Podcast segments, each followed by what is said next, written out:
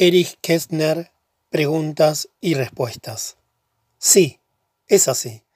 Son las preguntas de las que nace lo que queda. Piensa en la pregunta de tu hija, ¿qué hace el viento cuando no está soplando? El jardín imaginario en el que se siembran las preguntas y crecen las respuestas es grande. Hay preguntas útiles, tal como hay plantas útiles y se cosechan respuestas nutritivas. Hay preguntas ornamentales y las respuestas floridas de colores nos sientan bien. Decoran la casa de manera excepcional hasta que se marchitan. No tienen en mente otra cosa. Hay preguntas ostentosas, Tucholsky las llamó problemas. Las respuestas pavoneadas a ellas ocupan mucho espacio en el jardín, pero son populares y ampliamente extendidas. Hay preguntas y respuestas parásitas suelen asentarse en verdaderas, nudosas y sombrías respuestas, e inadvertidas por ellas, vivir de segunda mano. Hay respuestas incomibles y venenosas, que casi no se distinguen de las comestibles, malas hierbas que nadie había sembrado, proliferan entre hierbas aromáticas y respuestas de col rizada. A veces vienen los jardineros con sus tijeras y podan respuestas grandes y poderosas para que no perturben el ameno paisaje. Y de vez en cuando unos bromistas ponen flores de papel de impresionantes colores entre dalias y ásteres. Puede pasar que entonces un botánico miope no se dé cuenta de la broma y escriba un libro gordo sobre la supuesta nueva variedad. Especialmente bonitos y dignos de verse son los bancanales especiales situados en las márgenes del jardín, donde afloran respuestas a preguntas que no se nos ocurrirían a sencillos ciudadanos como nosotros.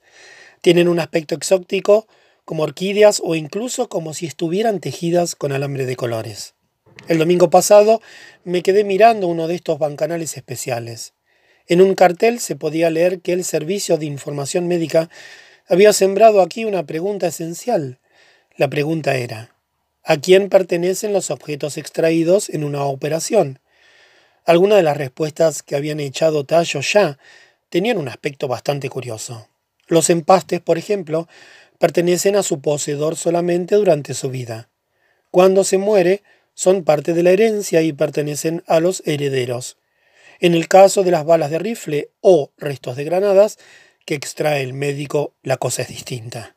El enemigo, es decir, el tirador o artillero, ha cedido su derecho de posesión voluntariamente.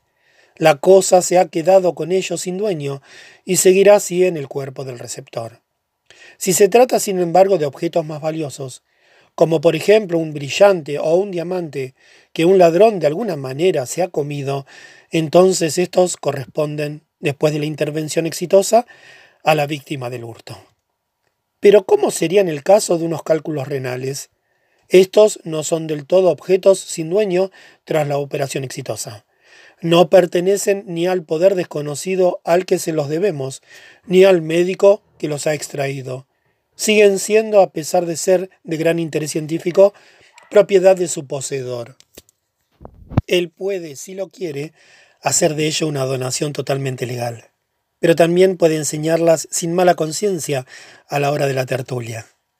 Así más o menos son también las cosas en el jardín de la civilización.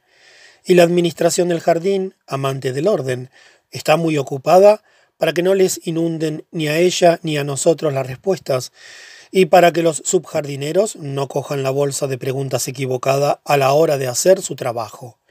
Los jardines se cubren de malezas rápidamente. Ahora, los jardines salvajes pueden tener su belleza, pero la administración del jardín está en contra. Hace poco hubo una justificada agitación en el despacho del director. Un escuadrón español de aviones de combate había escrito en el cielo las palabras Pax Christi, con lazos blancos, cuando un dignatario clerical leyó en Barcelona el mensaje del Papa al Congreso Eucarístico. Y un subjardinero imprudente había plantado en un bancanal la pregunta, ¿el Papa y la Fuerza Aérea Española están hablando del mismo cielo? Por suerte un vigilante descubrió el error. La respuesta se pudo arrancar antes de que se echara raíces.